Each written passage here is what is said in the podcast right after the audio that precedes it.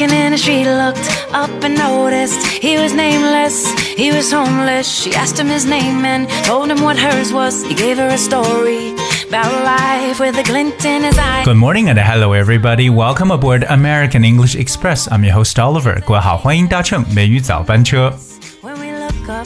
俗话说呢，人有三急，对不对？那每天呢，可能我们都要去不断的，呃，这个去上厕所。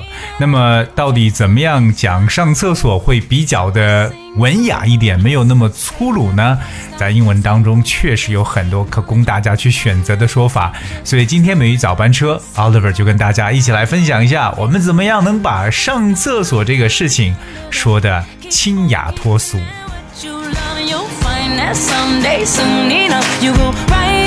Okay, so we talk about going to the toilet. 哎，之前有提过厕所的这个单词的说法有太多种了，对不对？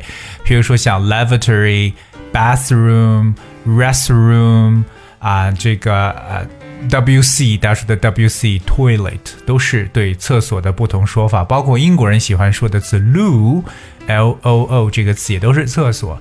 那到底怎么去讲上厕所比较含蓄一点呢？那接下来就是一些可供大家选择的说法了。Well, the first one is I need to go somewhere. Right? If you listen to someone said that you know I need to go somewhere，千万不要去问他 Where are you going? Where the hell are you going? 你到底要去哪里？这样就很尴尬。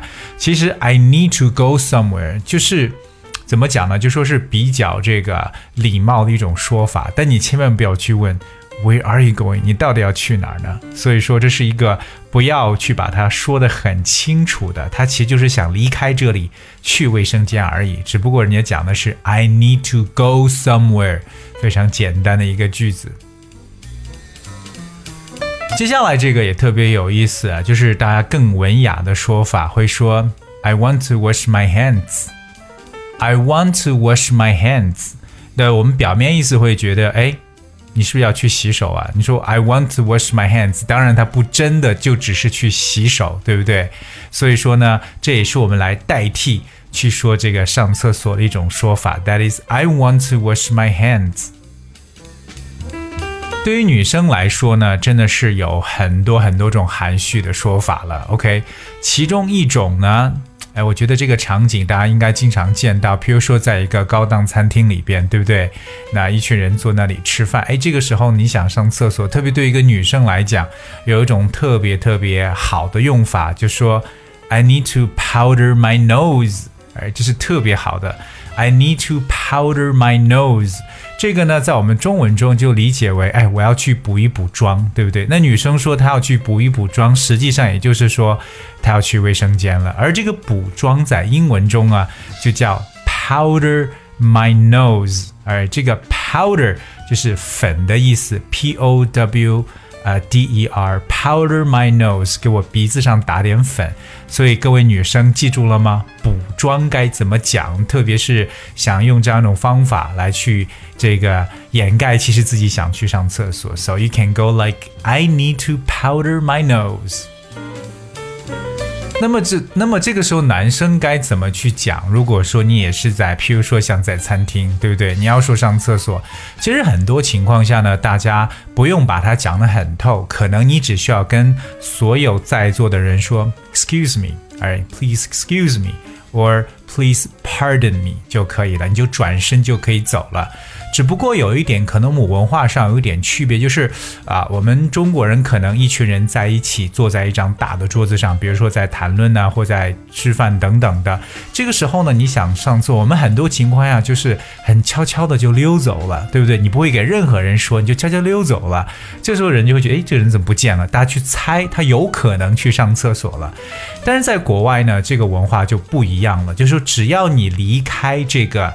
地方，只要你离开这张桌子，你就一定要跟在座的所有人都要打一声招呼，对吧？你要站起来说 “excuse me”，哎，或 “please excuse me”，哎，这样一句话就够了，不用把它说得很清楚，或者 “please pardon 都行，or “excuse me for a moment”。所以这就是可能我们一个文化上面的区别。所以各位记住了吗？你可以说 “I want to wash my hands” or “I need to powder my nose”。下面有一个对上厕所的也是比较幽默的说法，因为有有一种说法叫做 answer nature's call or answer the call of nature，就是回应大自然的呼唤，对不对？我需要去回应一下大自然的呼唤了，这是是不是很含蓄来描述？I need to answer nature's call or I need to answer the call of nature。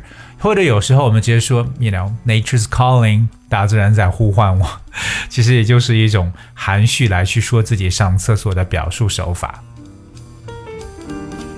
当然，除此以外，我们还有什么样的方式可以来描述呢？那接下来跟大家继续来补充。嗯，那么 coming up the next one is called I need to relieve myself。哎，这个也相对比较直接了。I need to relieve myself。We know the word relieve。R E L I E V E，relieve，它的意思呢就是释放的意思。那这要释放什么呢？我相信你一定能猜到，对不对？I need to relieve myself，也就是说，哎，我要去卫生间，我要释放一下自己。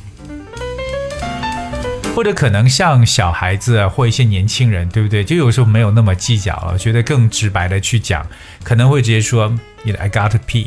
or have to pee. Alright, because P E E P 这个词呢，means to pass waste liquid from your body，就是就是小便撒尿的意思。I have to pee, or you can go like I need to take a leak. I need to take a leak. Leak, that's L E A K. Leak 表示泄漏的意思，对不对？So take a leak 这个短语同样 means like you need to urinate。因为我们说到小便这个词呢，它其实就叫 urinate，U R I N A T E，urinate 这个呢算是一个比较正式的一个说法，urinate。or 有时候是小孩子去讲啊，哎，我要去撒尿，他叫 I need to tinkle，I need to tinkle，T I N K L E。tinkle. So tinkle is an act of urinating，也就是撒尿小便的说法。So to have a tinkle or you know to take a leak。刚才我说到英国人呢喜欢说卫生间用的词叫 loo，L O O。So like I need to go to the loo。 or I need to use the bathroom 都表示为我要去一下卫生间。譬如说，哎，我可以用一下你的厕所吗？Can I use your loo, please? Can I use your loo, please? Right? 那么刚才说到这个去小便，还说 have a piss. You know, I need to have a piss. That's one thing. P I S S piss. So to have a piss or to go for a piss 都表示呢去撒尿的意思。 There's also another way to say, which is called have a slash. 这个呢，可能说的比不是很多。have a slash, S L A S H slash slash 本来是一个斜杠，对不对？我们输入网址的时候会用到 slash。So have a slash is an act of urinating as well. OK，那我们如果说比较俗一点来去讲这种小便、大便，通常呢， 你小便就可以说刚刚所说的 piss，right？or pee，I got a piss，I got a pee，这两个都是用的最多的。那如果说是大号的话，就可以说 poop，I need to poop，P O O P，poop，right？Or I need to take the crap，同样也可以表示 crap，that's C R A P，crap。So there are basically so many ways to say about going to the bathroom. You know, there are very elegant ways, but at the same time, they're very spoken, very um, direct ways as well. 所以有一些比较直白的，也有一些很高雅的，特别是女生今天要特别记住的那句话就是 "I need to powder my nose"，也就顺便说一下，哎，我要去补妆到的英文该怎么去讲，或者就像我跟大家去分享的第一个 "I need to go somewhere"，you know 啊，Well I need to go somewhere，OK，所以呢，就是大家完全可以去理解的一些表示的说法。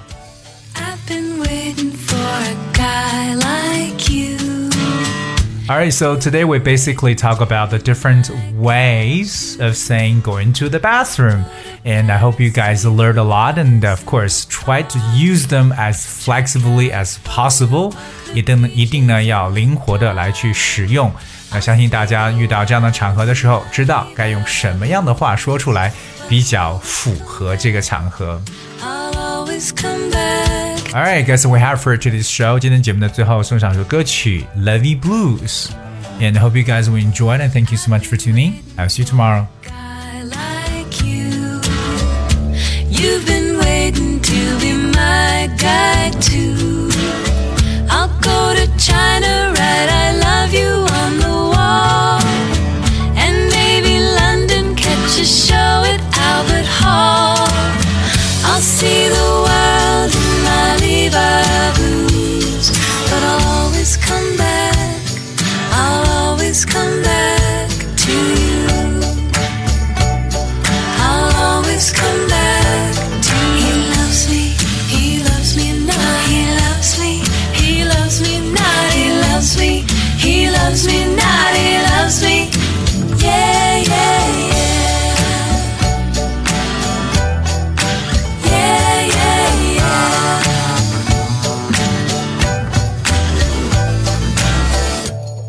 Been waiting for a guy like you.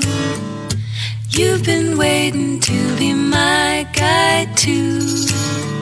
In the Big Apple where we both can take a bite. We'll have to hurry cause we always miss our flight. We'll see the world